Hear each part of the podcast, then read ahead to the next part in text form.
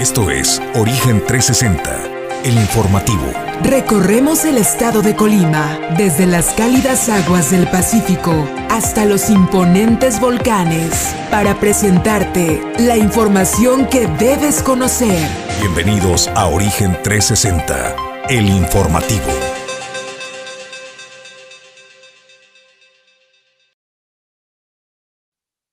¿Qué tal? Muy buenos días, bienvenidos a Origen 360, el informativo a través de Origen Informativo, la nueva televisión. Bueno, pues el día de hoy, que ya es viernes, viernes 21 de octubre, le vamos a presentar, bueno, pues le tenemos una entrevista más adelante con la senadora Gabriela Benavides Cobos, quien subió a tribuna en la comparecencia del secretario de Agricultura y Desarrollo Rural eh, del Gobierno de México, donde hace unas precisiones y un llamado contundente para, eh, pues, la, digamos, defender los derechos a los pescadores ribereños. Desde luego el puerto de Manzanillo, pues tiene una gran cantidad todavía de ribereños que día a día salen, salen a buscar el sustento. Tendremos la entrevista más adelante de qué va este llamado que hace eh, por la dignidad y los derechos de los pescadores. También le vamos a platicar, bueno, pues la secretaria de Desarrollo Económico, Rosa María Vallardo, pues vio con buenos ojos el que se haya cambiado el formato un poco de la elección eh, de la representante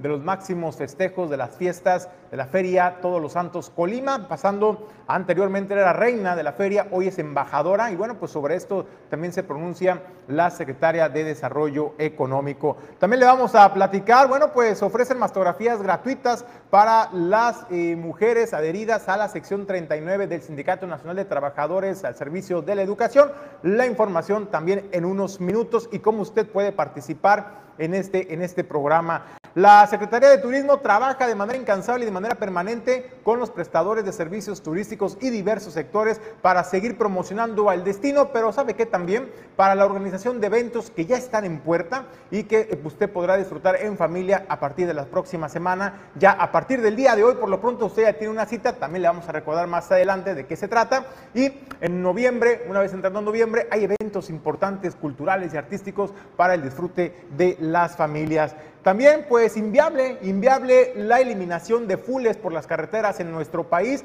Así lo determinó el director de la comunidad portuaria de Manzanillo, Héctor Venancio, quien señalaba que si bien se busca en un principio eh, pues garantizar la seguridad en las autopistas, el incrementar, el eliminar los fules significaría incrementar el número de tractocamiones sencillos y esto incrementaría aún más el riesgo también de accidentes. Además también ofrece estadísticas y datos muy puntuales y muy interesantes que créame vale la pena que usted tenga conocimiento para poder ponderar sobre la viabilidad o no de la eliminación de los fules que hoy, hoy en día está también en debate en el Congreso de la Unión. También pues le comento, revesa al presidente Andrés Manuel López Obrador y es que pues juez frena la incorporación de la Guardia Nacional a la Secretaría de la Defensa Nacional. Pues bueno, está en un stand-by y por lo pronto las transferencias económicas, las transferencias de mando de personal, pues bueno, también se encuentra detenida o estancada por el momento en tanto no se resuelva pues este juicio de amparo interpuesto.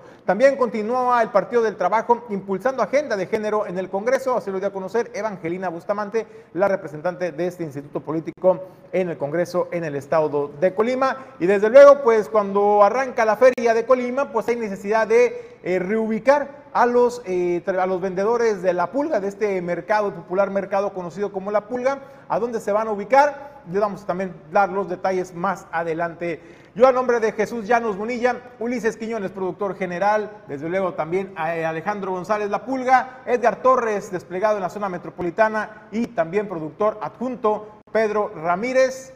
Yo soy Julio César González, lo invito a que se quede con nosotros y nos acompañe en este recorrido informativo por la entidad. Origen 360 es presentado por Grupo Jacesa, Glipsa Puerto Seco de Manzanillo, Goodward Group International Logistics Services, Cima Group, Doméstica, Limpieza Segura, Torre Puerto Manzanillo, Restaurante El Marinero del Hotel Marbella, Puerto Café, Clínica Dental Local,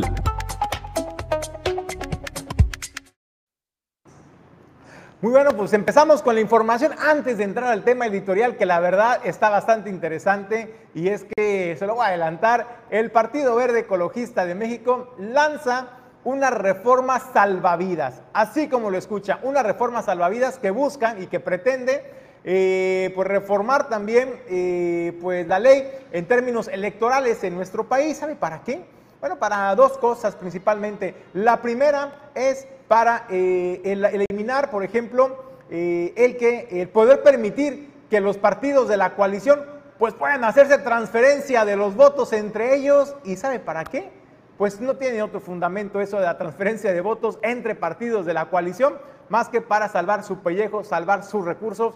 Y esto, por ello yo le decía, una reforma salvavidas es lo que pretende el Partido Verde Ecologista de México. Desde luego también hay otros temas interesantes como la regulación de la publicidad espontánea que puedan realizar cualquier persona como usted, como yo, o particularmente los influencers. También le vamos a platicar eso, pero antes vamos a un tema interesante y es que vamos a presentarle cómo va avanzando Roslin en el Pacífico mexicano. Hay que recordar que ya el sistema de Protección Civil Estatal emitió esta recomendación y esta alerta en el estado de Colima, pues para que se pongan alerta y atentos ante eh, pues la evolución de este fenómeno hidrometeorológico en el Pacífico mexicano. Roslin ocasionará lluvias fuertes a intensas, rachas de viento y oleaje, y oleaje elevado en los estados de Jalisco, Colima, Michoacán y Guerrero.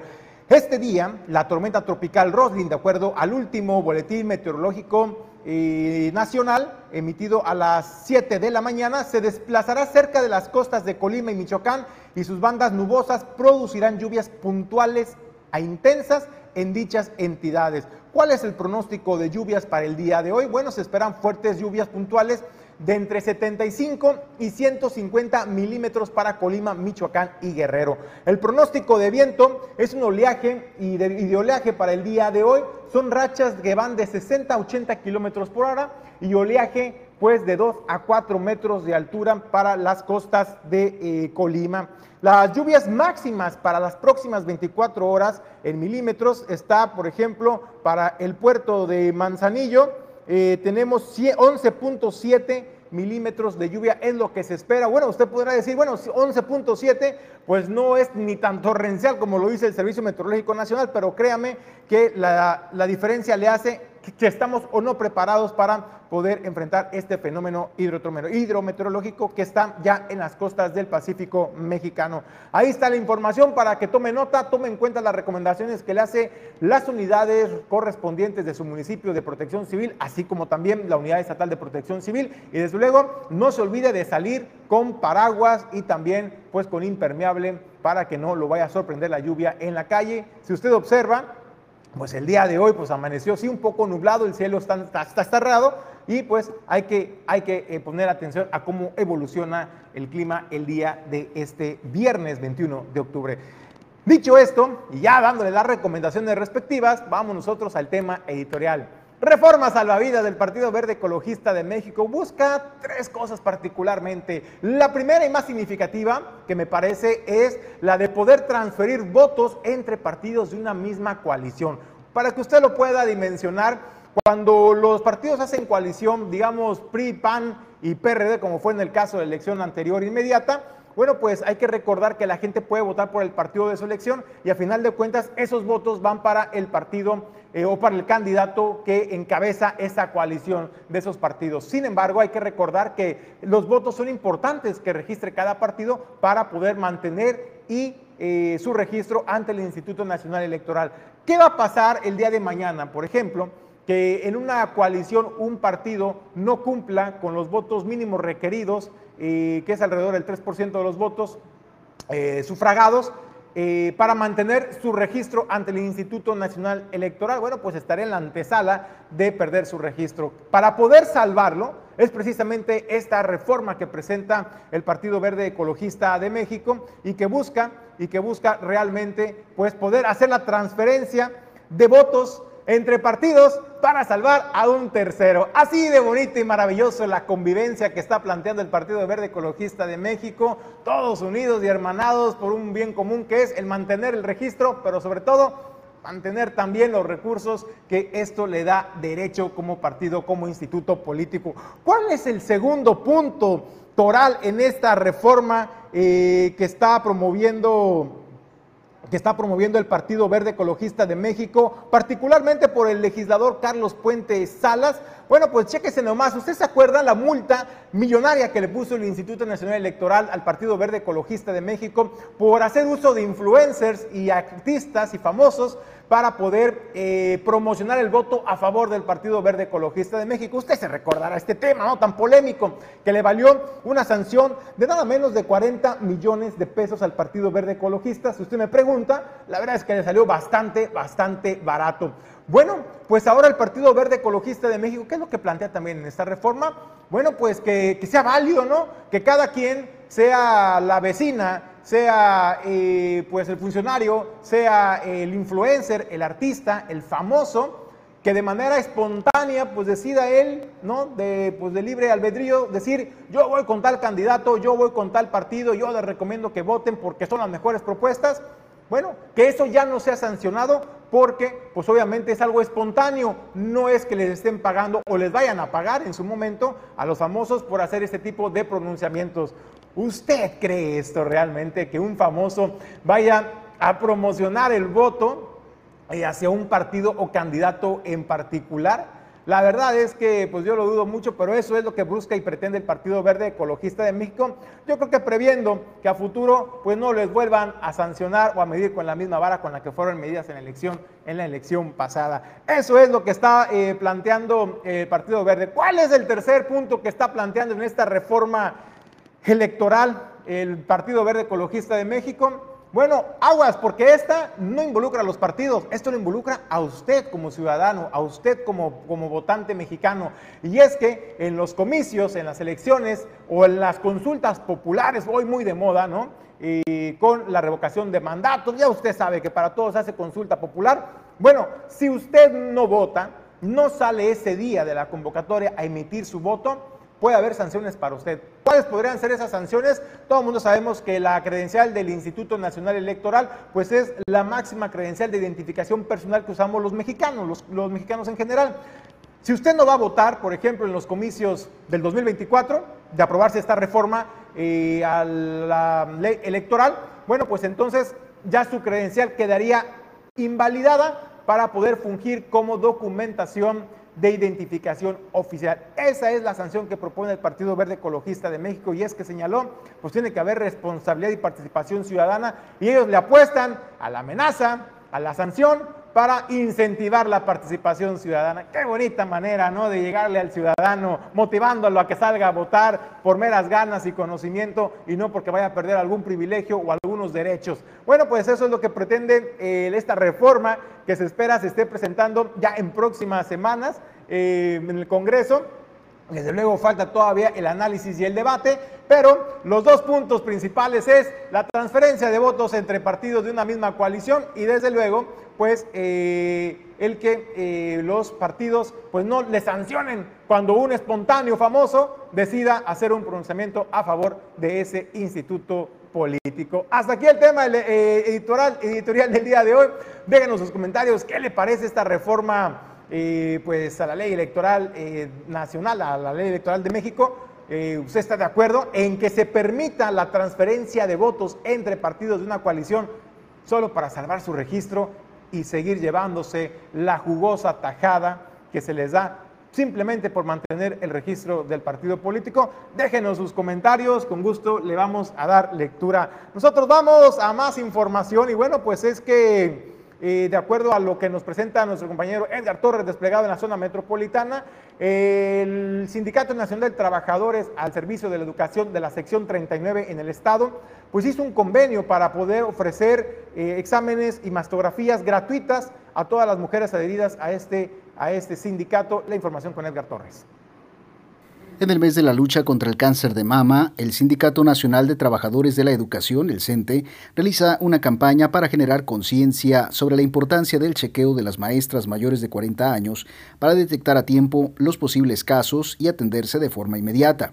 En el caso de la sección 39, la dirigencia sindical, en conjunto con el Instituto de Pensiones del Estado de Colima, acordaron ofrecer chequeos gratuitos a las agremiadas, por lo que las maestras que así lo deseen pueden acceder a realizarse la mastografía sin ningún costo, lo refirió el dirigente David Hernández Viera. Ahorita nos está dando el servicio el centro médico para urgencias y cirugías, pero también comentarles, también tenemos algún, bueno, no tenemos, el gobierno tiene una deuda con el centro médico y a veces nos quiere limitar las, las cirugías, pues con justa razón. Entonces, sí, ya, ya hablamos con finanzas, con la Secretaría de Finanzas, con la licenciada Fabiola, y está en la mejor, mejor disposición de, bueno, de inyectarle un poco para hacerle ese pago al centro médico y que siga reanudando los servicios a, como estamos acostumbrados. Eh, creo que para el centro médico y las clínicas son alrededor de 12 millones lo que se les adeuda.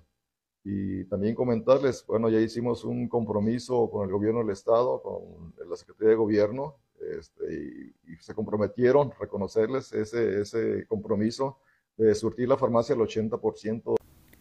Por otra parte, refirió que existe un adeudo de parte del gobierno del estado con el centro médico por el orden de los 12 millones de pesos, lo que ha complicado la realización de algunos procedimientos médicos. Sin embargo, la administración estatal ha mostrado interés y sensibilidad por resolver la problemática y que no se detengan los servicios a los que tienen derecho los maestros. Una mesa de trabajo con, con el IPECOL, con el ingeniero Hugo Vázquez y con la doctora Rocío Street, y logramos pues eh, sacar ese apoyo para nuestras compañeras que se hagan el estudio de mamografía gratis, gratis eh, las compañeras que lo requieran. Entonces es algo bueno que bueno, sabíamos que estábamos teniendo esas deficiencias en el, servicio y gracias a ese, esa mesa de trabajo que conseguimos con el ingeniero Hugo y con la doctora Rocío, pues sacamos adelante ese tema de, la, en ese caso del, tema del, cáncer contra mama para que las compañeras hagan ese, ese estudio.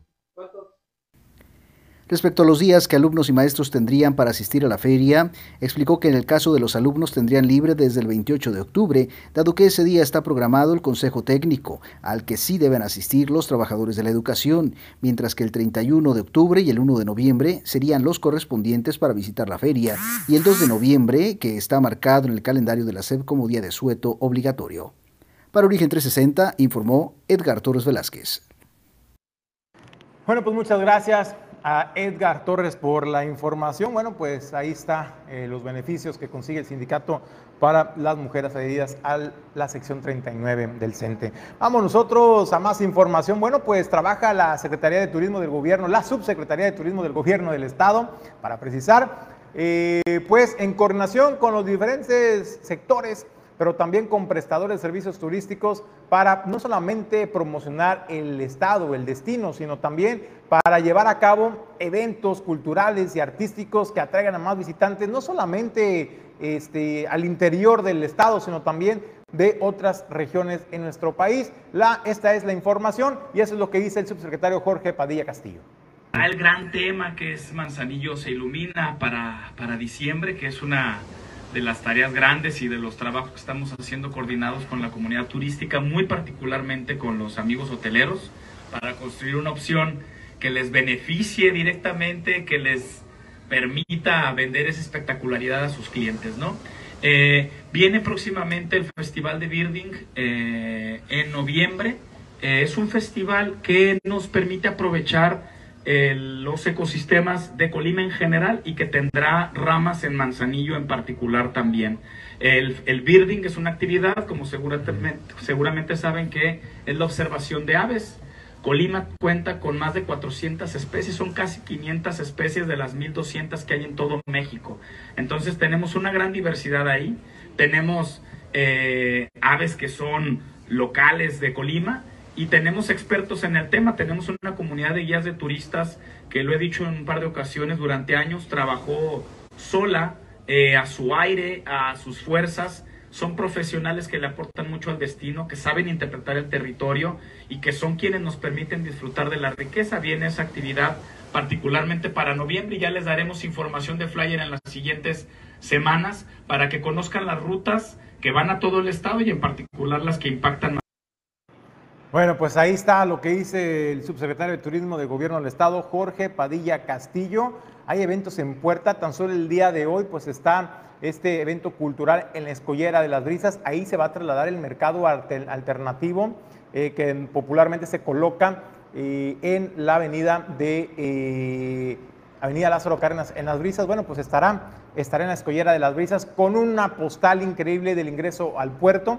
Y también va a haber un evento cultural, artístico, de música, un ensamble. Entonces está todo listo para empezar con las actividades turísticas, recreativas que integren la convivencia familiar. Vamos nosotros a otros temas, en temas no tan agradables. Ya se ha vuelto una realidad palpable en nuestra en nuestro México, en nuestro país, desde luego el estado de Colima no ha escapado a situaciones similares como la, como la que le vamos a presentar en estos momentos. Y es que fue eh, pánico, fueron minutos de pánicos que se hicieron eternos los que vivieron estudiantes eh, preescolares en eh, Empalme, Sonora, en un enfrentamiento entre grupos antagónicos, grupos delictivos. Y bueno, pues ahí en las inmediaciones, en las inmediaciones precisamente de una escuela primaria, pues los alumnos se tiraron pecho tierra, pues ante la situación que se estaba viviendo. Ahí la, la escuela Vicente Flores Murillo y una telesecundaria ubicada en la colonia Zaguaral, en Empalme, Sonora, donde se registró esta balacera. Y bueno, esto es lo que vive ya el terror en el día a día en muchas regiones de nuestro país. No pasa nada, no pasa nada.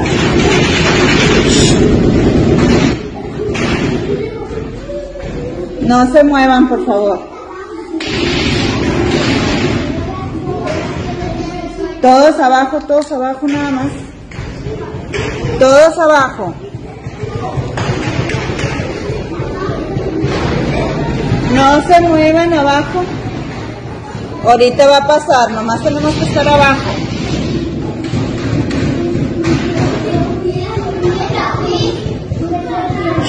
Silencio porque tenemos que escuchar.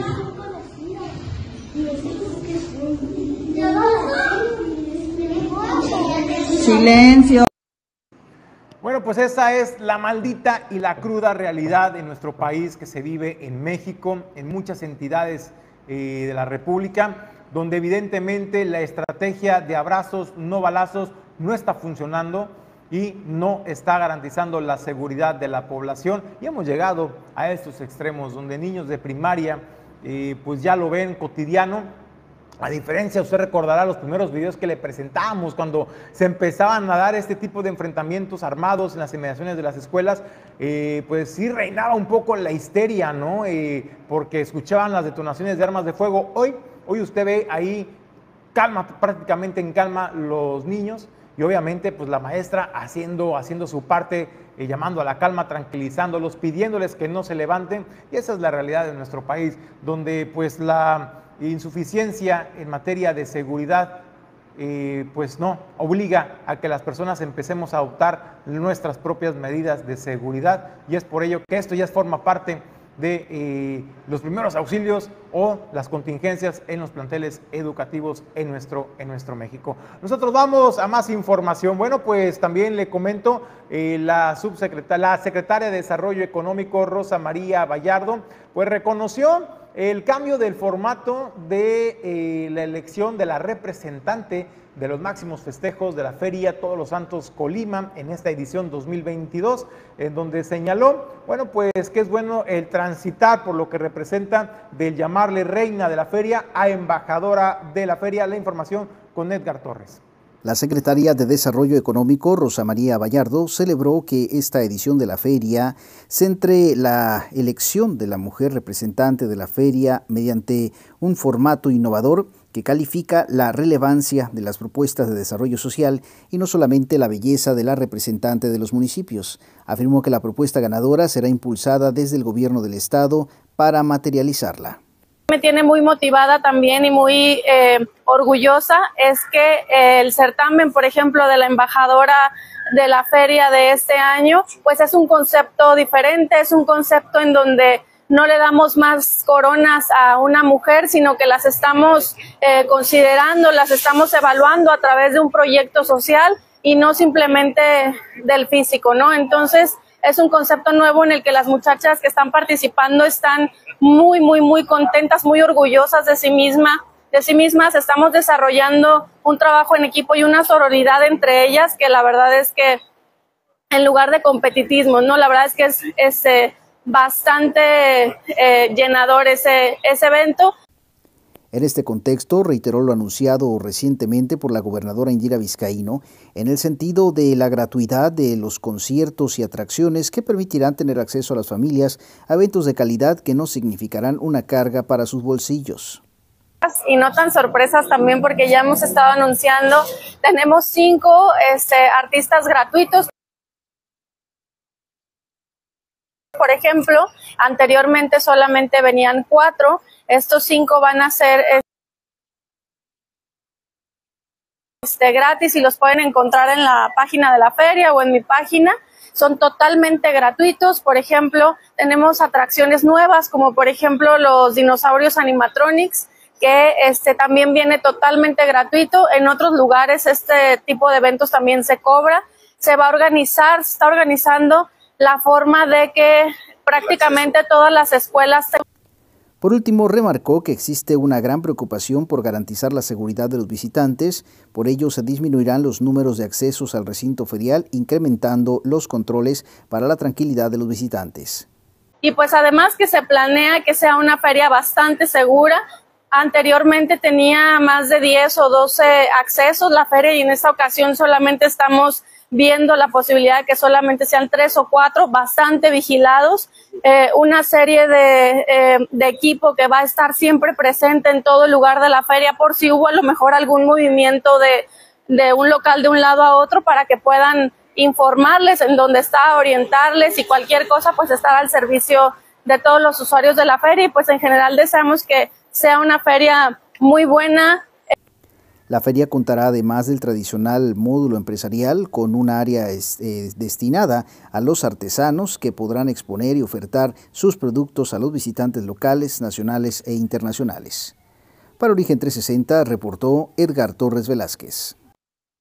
Bueno, pues ahí está, ahí está la información con Edgar Torres y desde luego pues este, lo que comenta ¿no? la secretaria de Desarrollo Económico de Gobierno del Estado, Rosa María Vallardo. Me da risa porque me cambiaron la cámara, entonces me quedé viendo a la otra. Gracias, señor productor, a Pedro Ramírez, por avisarme. Oye, bueno, pues en más información, sigue en el debate. Ustedes saben que este tema es muy recurrente, parece un tema eh, ya por fechas o de manera periódica. Siempre se le ocurre a algún diputado sacarlo de la congeladora, volverlo a refritear y plantearlo otra vez, ¿no? Me refiero a la eliminación de los fulles en, en las carreteras nacionales en, nuestro país.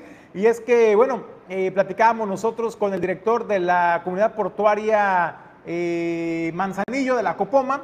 Y bueno, le preguntábamos sobre la viabilidad de la eliminación de los fulles, el impacto que esto va a tener eh, en la cadena logística, en la importación y exportación de mercancías, pero particularmente también un tema que es por el cual lo quieren eliminar los fulles, es decir, los camiones de doble remolque, y eso es la seguridad. De acuerdo a lo que dicen algunos legisladores desde su escritorio, desde su curul, bueno, pues son los camiones fulles, los doblemente articulados, los que son los principales generadores de accidentes en las carreteras. Pero ¿sabe qué? Hay otros datos con fundamento, con sustento y estadísticas, y no son los fulles precisamente los principales... Eh, generadores de accidentes en las autopistas, son los que más se difunden y los que más se dan a conocer, a lo mejor por lo aparatoso que pudieran resultar esos accidentes. Sin embargo, las repercusiones que esto pudiera acarrear, pues realmente eh, pues no, no las han dimensionado algunos legisladores. Y es que imagínese usted que los esfuerzos que viene haciendo el gobierno de México, el presidente Andrés Manuel López Obrador, para poder contener esta alzada de precios de, la, de los productos de la canasta básica, se podría ir a pique. ¿Y sabe por qué? Porque al mandar los camiones eh, de fules a sencillos, se incrementaría de entrada el número de tractocamiones pesados circulando por las carreteras del país. Si circulan diariamente 6, 7 mil unidades por las carreteras, ahora tendríamos hasta 14 mil unidades transitando por las carreteras. Eso incrementaría desde luego el riesgo de accidentes potenciales en nuestras vialidades nacionales y estatales. Eso por un lado, pero también el alza de precios se vendría en escalada porque se encarecerían los productos, porque se incrementarían los costos de la cadena eh, logística operativa para poderla hacer llegar hasta su estado, hasta su municipio, hasta su tienda departamental, es más, hasta la tiendita de la esquina el producto y eso y ese precio lo paga usted como consumidor final. Por ello digo que no solamente se incrementaría el riesgo de accidentes, sino también vendría a darle al traste a los esfuerzos del gobierno de México, a los esfuerzos del presidente de la República Andrés Manuel López Obrador para contener pues la inflación por lo menos en los productos de la canasta alimenticia y esto es lo que dice Héctor Venancio. Muy importante, no muy interesante. Nosotros como comunidad portuaria lo que buscamos es prácticamente el diálogo, las mesas de trabajo para poder llevar a cabo las mejores alternativas para manejar lo que es esta cantidad de, operaciones. Eh, entendemos nosotros como comunidad que no viene bien fundado el elemento para poder erradicar lo que es el, tema del, del, doblemente articulado, del doblemente articulado, perdón. En esta situación o sea, debemos de considerar algunos datos. O sea, la cantidad de accidentes que se generan en carreteras, de acuerdo a datos estadísticos comprobables, la el menor porcentaje obedece a los doblemente articulados. O sea, hablando de un 2.2%. Tenemos un 3.4% de afectación a la infraestructura carretera. O sea, el doblemente articulado no es el causante de dañar carreteras, de ocasionar muertes, de ocasionar coaliciones y demás. O sea, prácticamente esa información la tenemos a la mano, está disponible y se puede verificar considerando la, operatividad. Ahora, un dato importante, también se, se corrobora que los accidentes son causados por el factor humano. El desarticular un doble remolque pues es prácticamente duplicar la capacidad en carreteras y por ende, bueno, por mera estadística se estaría buscando la probabilidad de que se lleve a cabo una mayor cantidad de accidentes y pues se demostrará ahora sí que con datos reales no deseados, pues que no era la, opción adecuada. Ahora, otra situación, en Manzanillo movemos, se movían 2.800 unidades eh, de ingreso al puerto. Actualmente son más de 4.000 unidades entre fulles y sencillos. Si tú lo desarticulas, estarías mermando la productividad que actualmente hay en el puerto. Tan solo como dato estadístico, tenemos entre 10.000 y 15.000 unidades moviéndose en las vialidades de Manzanillo a los diferentes patios, al, ingreso al puerto y demás. Entonces, el mover puro sencillo, pues imagínate la afectación que, tendría. Niveles ambientales estarían este, por debajo de, de lo estimado, ¿no? Estaría altamente contaminado el puerto, el ruido, no solamente la, contaminación del smog y todo eso, sino también el ruido, eh, los costos operativos se incrementarían bastante, eh, la saturación no, no, se podría desalojar la cantidad de contenedores como se viene dando. Entonces, para nosotros, el manejar óptimamente lo que consideramos vulgarmente o coloquialmente como full, pues es una alternativa de solución real que se vive solamente en México. Te voy a dar otro dato estadístico. En Long Beach se manejan puros sencillos. Eh, digamos, en este año se saturó Long Beach porque no tenía la capacidad de desalojo de carga. Fíjate nada más, uno de los puertos más importantes del mundo. ¿Y qué hicieron? Voltaron a ver a Manzanillo y nos usaron como válvula de escape para poder llevar a cabo ese desalojo. ¿Y por qué? Porque en México sí tenemos la posibilidad de estar manejando este, los doblemente articulados. Es cierto, falta inversión, a la infraestructura carretera para poder maniobrar correctamente, falta eh, mayor cultura vial. Te voy a dar otro dato donde nos lo comparten nuestros compañeros de las diferentes organizaciones de transporte. Los operadores que manejan full son de los operadores más capacitados que existen para maniobrar en carreteras, o sea, son los que menos accidentes tienen, como ya lo comenté en algún momento. El full, como te dije, coloquialmente se conoce, está muy regulado, o sea, la normatividad va directamente a controlar ese tipo de, unidades. ¿Por qué? Porque saben de la peligrosidad. Entonces, eh, sí es importante eh, poner en la mesa la claridad de cuáles son las, el costo-beneficio de llevar esto, o sea, cuál es la, la, nosotros tenemos todos los elementos para poder demostrar los beneficios reales que existe al mantener el full, pero que ahora que demuestren la consecuencia de quitarlos, o sea, qué beneficio va a traer, porque esto, si se está hablando por parte del gobierno federal de un plan de austeridad, perdón, de reducción a la inflación, perdón, esto viene a contraponerse totalmente, o sea, va a incrementar de, entrada el costo de los productos de la canasta básica. ¿Por qué? Porque más del 80% de, mercancías que se mueven en el territorio nacional, no solamente en Manzanillo, es más del 80% lo que se mueve por camión. Entonces, imagínate estar duplicando la cantidad de camiones que existen en, carretera, aumentas el riesgo, aumentas el costo, aumentas la inseguridad y la contaminación de entrada, o sea, sin siquiera hacer análisis. ¿eh? Entonces, derivado de esto, nuestra postura como comunidad portuaria es apoyar las mesas de diálogo, buscar una media que beneficie tanto a la sociedad como al, sector portuario y pues hacer hincapié en que gracias a este eslabón tan importante de la cadena logística, somos el primer puerto de movimiento de carga contenerizada en todo México y el bueno, pues ahí está lo que dice Héctor Venancio, pues, el director de la comunidad portuaria Manzanillo de la Copoma, y te le explica pues de manera clara y contundente el por qué no es viable, porque además de que no se va a cumplir el objetivo principal eh, que se busca prohibir los fules por el tema de seguridad, porque se incrementaría el número de camiones de carga pesada transitando por las carreteras de nuestro país, y eso incrementa desde luego el riesgo de accidentes, pues también habría pues una escalada de los precios por eh, pues el encarecimiento de los servicios en la cadena logística. Y desde luego pues si usted está viendo cómo está la inflación impactando a los productos de la canasta básica, los esfuerzos que hace el gobierno de México por contenerlo, pues esto le daría al traste a cualquier estrategia financiera del gobierno de México. Por esto, por ello no es, no es viable y por ello desde hace muchos años, desde hace muchos años no ha prosperado esta iniciativa, pero pues hay quienes insisten, insisten, insisten en presentarla una y otra vez para que se pueda eliminar los fules. Además, como lo, dijo, lo decía Héctor Venancio, también está el tema ambiental, el tema ecológico, el transitar una mayor cantidad de, de camiones de carga pesada se duplicaría y esto también generaría pues una mayor huella de carbono. Entonces, pues por donde le vea, no, no es viable y también se lo puede preguntar a los grupos ambientalistas este tema, ¿no? Entonces, eh, pues ahí está lo que dicen también los expertos, también para que usted conozca las dos, las dos caras de la moneda. Nosotros vamos a una breve, muy breve pausa y regresamos con más información a Origen 360. No se vaya.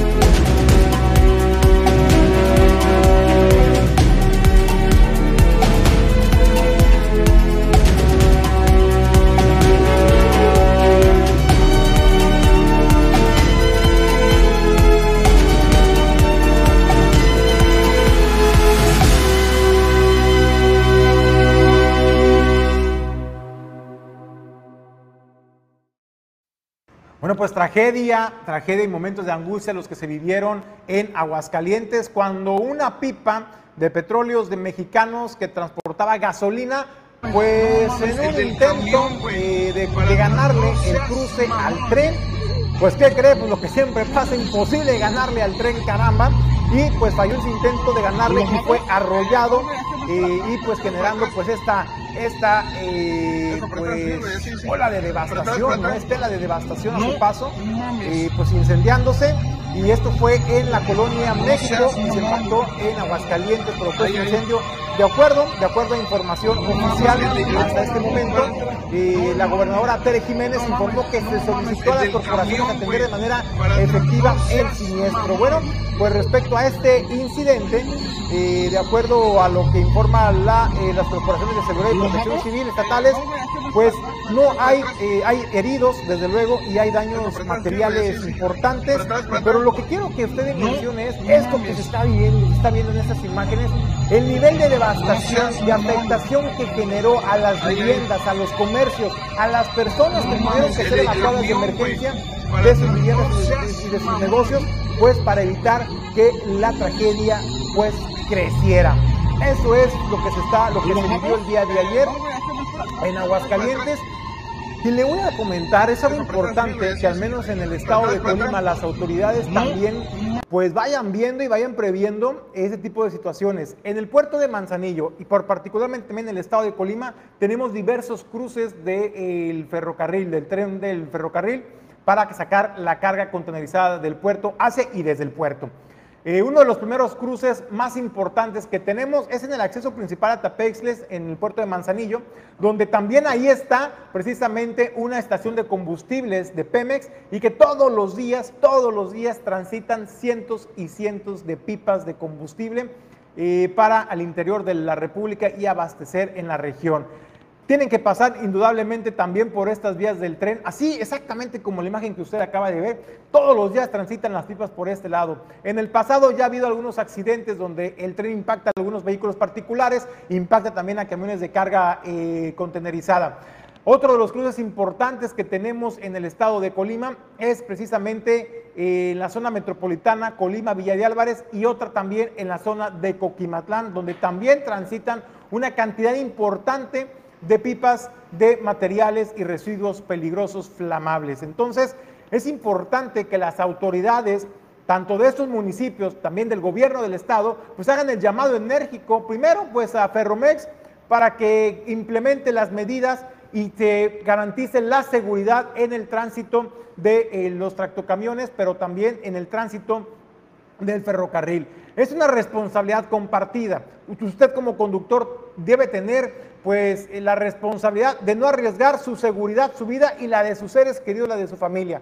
Pero también es responsabilidad de las autoridades velar y garantizar e implementar los mecanismos y las medidas de seguridad para evitar que precisamente pues algún eh, rebelde del volante, algún imprudente, pues le quiera ganar el paso al tren. Entonces, eso es lo que se tiene que hacer, el llamado enérgico. Hay que recordar que también hace unos meses fue Margarita Moreno, la alcaldesa de Capital Colima, quien había informado que ya se tenían avances importantes con Ferromex para implementar algunos mecanismos como los semáforos que alertan de la cercanía o de la proximidad de los vagones, pero también algunas plumas mecánicas que cuando se aproxime se puedan cerrar obligando a un alto total de los automotores. Sin embargo, pues ninguna de estas gestiones, pese a las buenas pláticas, a las reuniones que se han tenido y al buen entendimiento que se dijo en su momento se tenían, pues no han prosperado ninguna de estas medidas, hay que decirlo. Mientras tanto, esto que se vivió el día de ayer en Aguascalientes es a lo que eh, los colimenses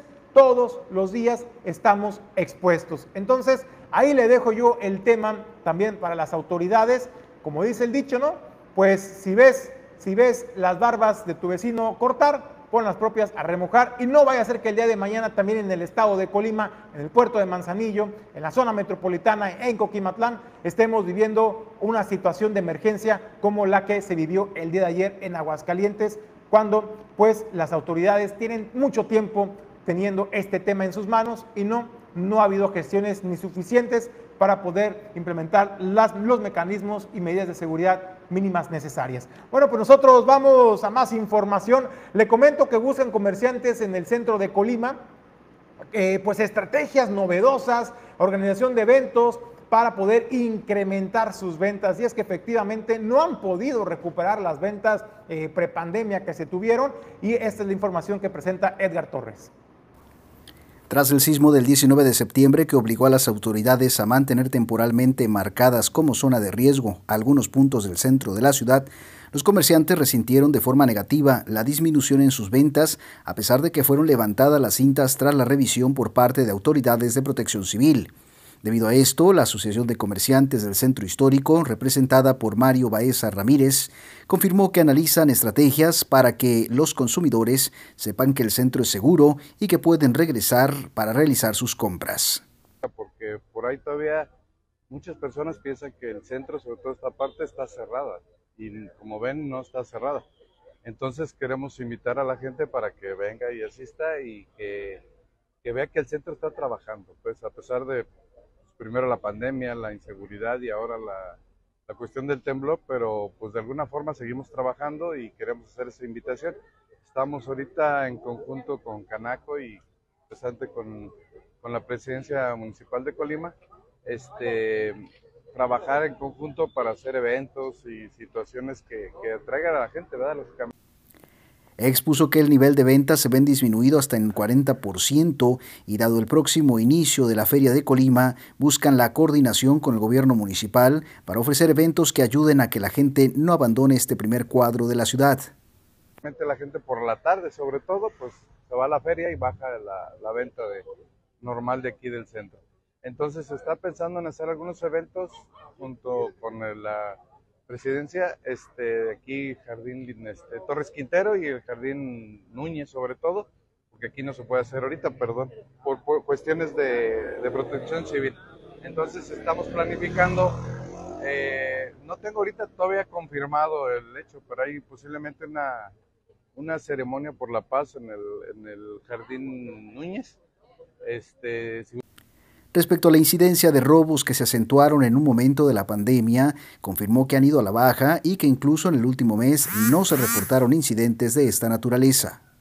Se ha calmado bastante, sí, todavía hace, que te diré, que son dos, dos meses, tres meses más o menos aproximadamente, hubo una serie de robos en una línea de la Madero, digamos de la Filomeno, antes de llegar a la, a la de la Vega, sí hubo varios este, robos por la noche, se metían a los negocios, y, pero ahorita está tranquilo, ahorita no ha habido alguno en los últimos, digamos, tres semanas, no hemos tenido reporte de uno.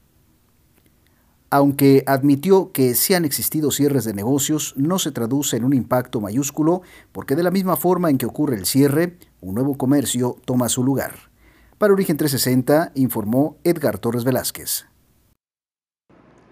Bueno, pues tenemos, muchas gracias a Edgar Torres por la información y desde luego, pues qué bueno que los comerciantes de la zona del centro histórico de Colima, pues estén organizando para eh, pues poder implementar estrategias y levantar sus ventas. En más información, yo le había hecho la recomendación de que pues el día de hoy no se perdiera Litoral Canto de Pájaros que se estaría realizando, se estaría realizando, y ahorita le digo por qué digo se estaría, en la escollera de las brisas a partir de las 7.30. Bueno, pues de acuerdo a información actualizada de último minuto, la Subsecretaría de Turismo informa que debido a la alerta verde en Manzanillo, a causa de los efectos de la tormenta tropical Roslin, la presentación del grupo Litoral tendrá que posponerse por seguridad de todas y todos. Dice, esperen nuevas noticias al respecto, una próxima reprogramación de este importante evento, que la verdad hay que decirlo, pues era ya esperado, ¿no? Por, por las familias, para ir a pasear al malecón, disfrutar de un ambiente familiar, cultural, artístico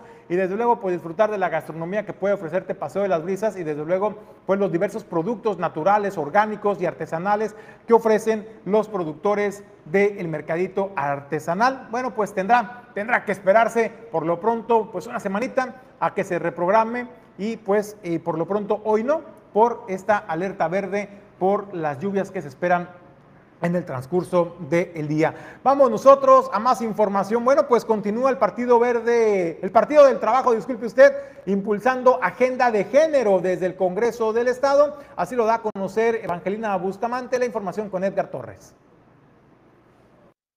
Con ocho iniciativas presentadas y siete aprobadas, la diputada Evangelina Bustamante prepara su informe legislativo para el próximo 21 de octubre, en el que detallará su trabajo desde el Congreso del Estado, evento que será retransmitido a través de sus redes sociales. La diputada dijo que ha sido un año de aprendizaje, pues gran parte de su trayectoria profesional se ha dedicado al tema educativo. Dijo sentirse satisfecha de que sus propuestas se han aprobado de manera plural. Bueno, presenté yo ocho iniciativas eh, y siete se aprobaron, una está pendiente por discutir. Entonces, bueno, pues aquí daremos, eh, eh, comentamos, vamos a comentar cada una de ellas, pero creo que la más, una de las más importantes para mí como mujer, como legisladora, como integrante de la creación de la bancada de género, pues es una que se propuso para que todas las iniciativas que salgan ya dictaminadas pues tengan eh, un lenguaje de género incluyente no sexista.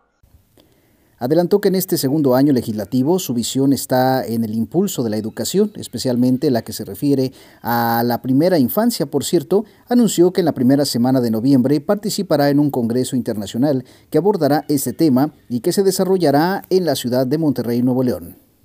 Mi trabajo seguirá impulsando eh, los trabajos para la primera infancia, eh, precisamente, y qué bueno que me comentas, aprovecho este foro porque el día 3, del 3 al 5, tendremos un Congreso Internacional de Educación Inicial y Preescolar en la ciudad de Monterrey, Nuevo León, donde tendremos a, 28 ponentes internacionales para eh, darle continuidad a estas investigaciones que hay ya eh, sobre la primera infancia.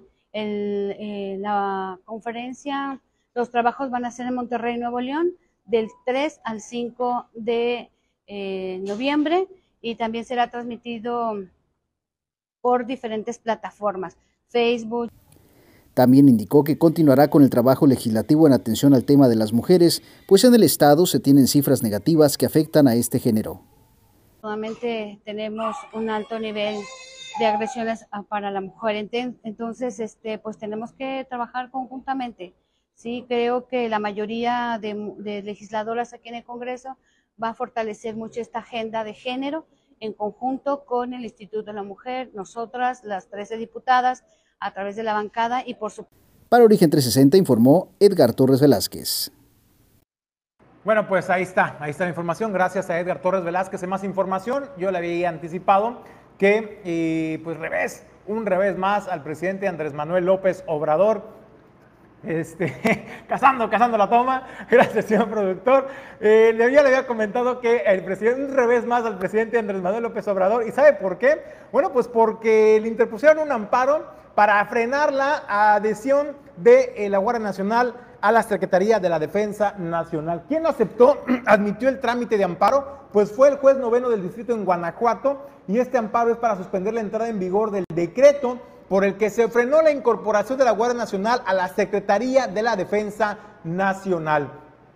Eh, también le comento, esta acción fue presentada por el defensor de los derechos humanos Ángel Castro Gómez y esto como parte de las acciones que las organizaciones Fuerza Ciudadana, Uniendo Caminos México, Unión Cívica del País y también firmas jurídicas y asociados eh, pues han presentado en coordinación con diversas organizaciones civiles pues estas acciones para evitar, y así lo dijeron, la militarización del país. Esto dentro del amparo 1161 eh, diagonal 2022 se especifica que no se van a transferir el control operativo y administrativo de la Guardia Nacional a la Secretaría de la Defensa Nacional y dicho organismo continúe bajo el mando de la Secretaría de Seguridad y Protección Ciudadana como lo establece el artículo 21 de la Constitución.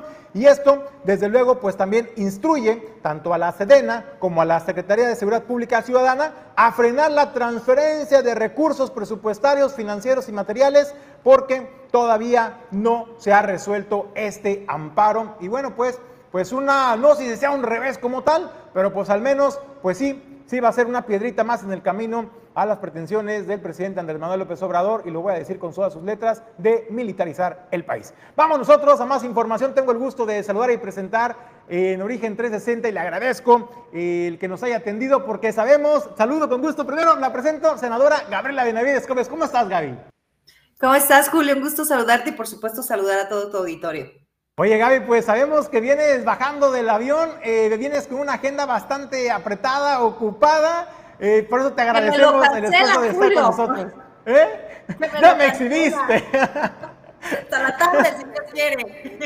Oye, Gaby, pues que estás trabajando de manera incansable desde el Senado de la República, haciendo pronunciamientos y alzando la voz de manera fuerte y contundente en temas muy importantes para el país pero hay que decirlo, particularmente para tu estado, el estado de Colima, y un sector todavía más vulnerable, los pescadores. El día de ayer tuvieron en la comisión eh, de, las comisiones al secretario de Agricultura y Desarrollo Rural, Víctor Manuel Villalobos Arámbula. Platícanos, Gaby, ¿qué les dijo? Pero particularmente tu pronunciamiento, tu posicionamiento a favor de la dignificación de los pescadores ribereños. Así es, Julio. Primero comentarte que, bueno, evidentemente siendo de Manzanillo y siendo representante de Colima en el Senado de la República, pues un tema que siempre tengo presente es el tema de los amigos pescadores. Desde el inicio de, esta legislatura nos solicitaron la intervención, primero para que existieran en la ley, ¿no? Es decir, hay una ley general de pesca y no existe la figura del pescador ribereño.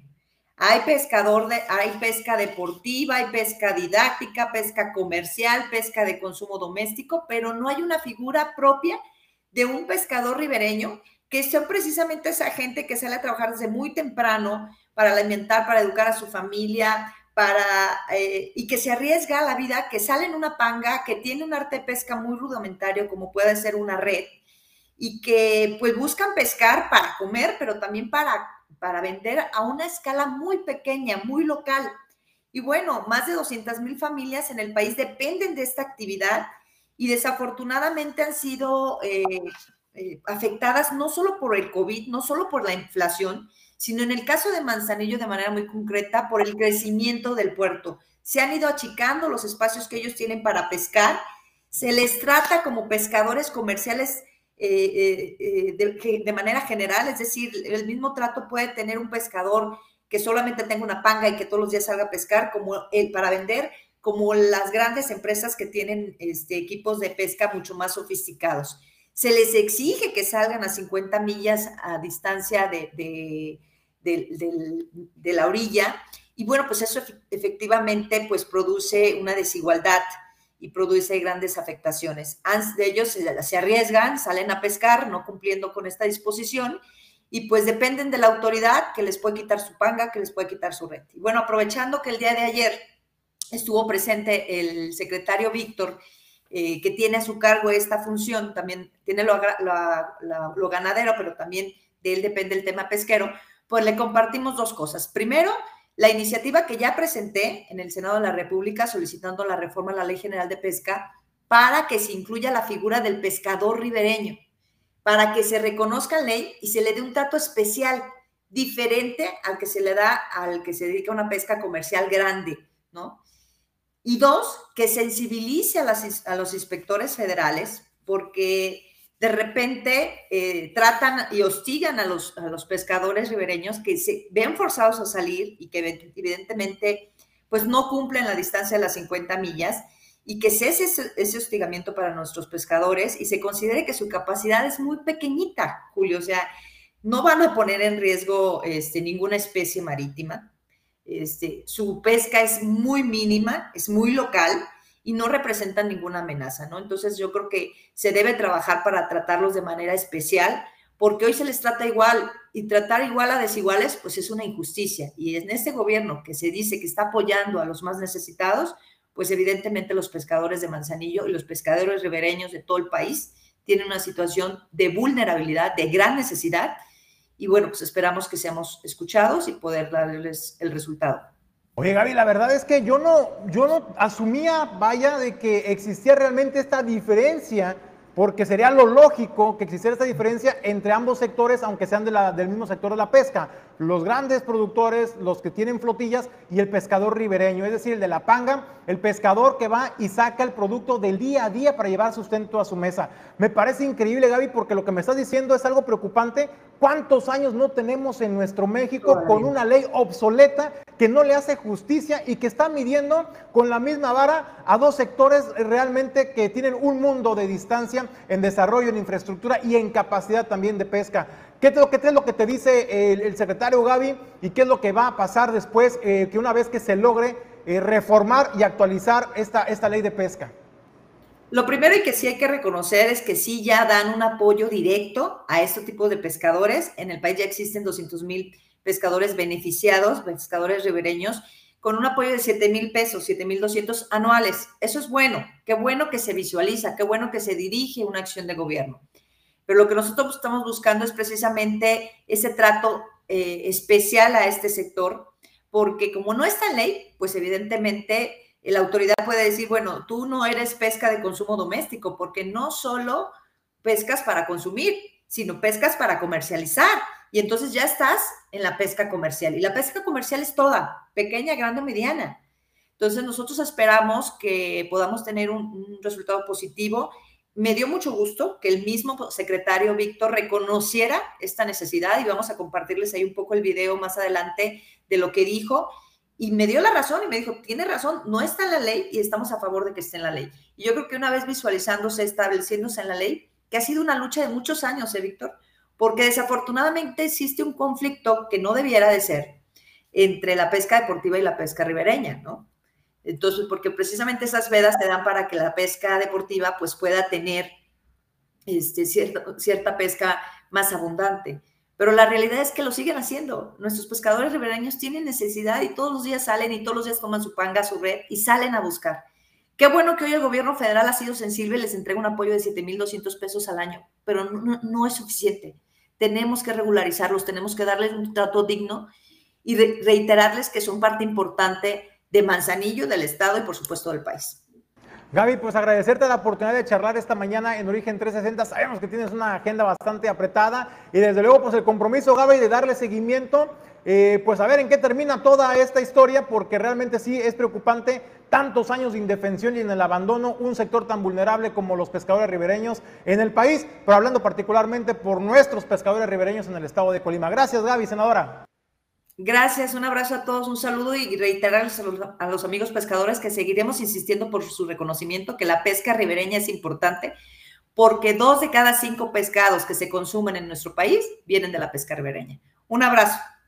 Gaby, gracias. Bueno, pues ahí está la información de la senadora Gabriela Benavides Cobos. ¡Qué bárbaro! La verdad es que me dejó con el ojo cuadrado cuando dice no está actualizada la ley, la ley, esta, esta ley de pesca nacional y la verdad es que pues es justo y necesario que se les haga justicia y sobre todo dignificar a una, a una labor tan importante como lo es nuestros pescadores ribereños en el país, pero hablando particularmente de los nuestros en el estado de Colima. Nosotros vamos a más información. Bueno, pues la CNC, ¿qué dice la CNC en el estado de Colima? Pues dice que hay recursos, pero ¿qué creen? Pues no llegan, no se han aplicado y mientras los productores pues siguen, siguen pasando las duras en el campo. Eso es lo que dice la información de Edgar Torres. La dirigente estatal de la Confederación Nacional Campesina, CNC, en Colima, Meli Romero Celis, denunció que existen programas etiquetados para el campo en los que no se ha erogado ni un solo peso por parte del Ejecutivo, por lo que este martes 18 de octubre acudió acompañada de miembros de su organización al Congreso Estatal para solicitar a los legisladores que defiendan el presupuesto 2023. Romero Celis dijo que las necesidades del campo no se detienen y es imperativo que, existiendo recursos, se ejerzan para lo que fueron etiquetados. Los programas que se etiquetaron inicialmente tienen cero pesos ejercidos. Entonces, e, este es un llamado, vaya, primero a nuestros diputados, pero también, claro, con mucho respeto, pero con mucha energía al gobierno del Estado que nos eh, atienda, que nos rinda cuentas, que nos dé explicación, si es que quieren darnos explicación y si no, pues simplemente que ejerzan las acciones que se presupuestaron, porque necesidades hay de atender caminos a cosechas, de fomentar la producción de alimentos, de subsidiar insumos fertilizantes. Los precios están todos los días y no hay una sola acción de gobierno con presupuesto que ahí está etiquetado aplicado realmente, no está aplicado. Entonces, eso venimos a plantear primero. Y segundo, a partir de esta realidad, pues queremos también alertar a nuestros diputados a que nos defiendan con miras al presupuesto 2023. Dijo que estas acciones dejan de manifiesto que el sector agroalimentario no es prioridad para ejercer el presupuesto cuando se trata de un rubro muy importante para la subsistencia. Ante ello, opina que podrían dejarse solo algunos programas, pero que sean los prioritarios para el sector. Pedimos que lo ejerzan que se ejerce ese presupuesto, ya, ya no digamos, insisto, en todos los programas que están etiquetados, que den prioridad, caminos a cosechas, fertilizantes, semilla, todavía hay quien puede aprovecharlos, aunque ya estamos a fin de ciclos y de año, pero todavía hay alguien, quienes los pueden aprovechar. Queremos que haya, por supuesto, apoyo para la productividad, productividad a muy pequeña escala, eh, unidades de producción para autoconsumo, productividad a mediana escala, cómo producir de mejor manera, cómo organizarnos para vender eh, de manera conjunta, producción a gran escala, claro, los grandes productores necesitan ciertos impulsos porque ellos generan muchísimos empleos, cientos de empleos los generan en el Estado. Entonces, sí. De la misma forma, consideró que se deben apresurar las medidas para transitar del uso de fertilizantes químicos a los fertilizantes ecológicos, dado que se debe pensar en las repercusiones que los agroquímicos tienen sobre la salud y el medio ambiente. Queremos apoyo para fertilizantes, sí, porque eso es lo que los productores están ya habituados a, a, implementar, fertilizante químico, pero también queremos apoyos para que podamos ir transitando hacia fertilizantes orgánicos. Es un tema de salud, personal, es un tema de salud pública, es una cuestión de sanidad también y de requerimiento internacional. Es decir, ganamos por todas partes. Además, los productos orgánicos son mejor pagados, ganamos por todas partes. Ah, pero tiene que haber una transición de lo químico a lo orgánico. Por último, Dijo esperar que realmente exista preocupación por el campo colimense y que los recursos que se asignen sean utilizados en favor de los productores de todos los niveles. Para Origen 360 informó Edgar Torres Velázquez. Bueno, pues ahí está, sí hay recursos, pero pues no se aplican y bueno, pues ahí está el llamado de la dirigente de la CNC en el estado de Colima. Nosotros vamos, hoy es viernes, viernes de séptimo arte. ¿Cuáles son las recomendaciones del cine y también de las diversas plataformas digitales? Bueno, pues con Fernando Asensio, las recomendaciones que hay que ver para este fin de semana. Black Adam Casi 5.000 años después de haber sido dotado de los poderes omnipotentes de los antiguos dioses y encarcelado con la misma rapidez, Black Adam es liberado de su tumba terrenal, listo para desatar su forma única de justicia en el mundo moderno. Actúan Dwayne Johnson, Pierce Brosnan, Viola Davis. Dirige Jum Collis Serra. Netflix, La Escuela del Bien y del Mal sigue la historia de las mejores amigas Sophie y Agatha, quienes luego de cumplir 12 años son llevadas a la escuela del bien y del mal, donde se entrena a varios niños para ser héroes o villanos de cuentos de hadas. Todos los niños tienen un algo en común, un temor absoluto a una maestra de la escuela. La única que no parece estar asustada por ella es la hermosa Sophie, quien sueña con entrenarse y convertirse en una princesa para conocer a su príncipe azul y vivir felizmente para siempre.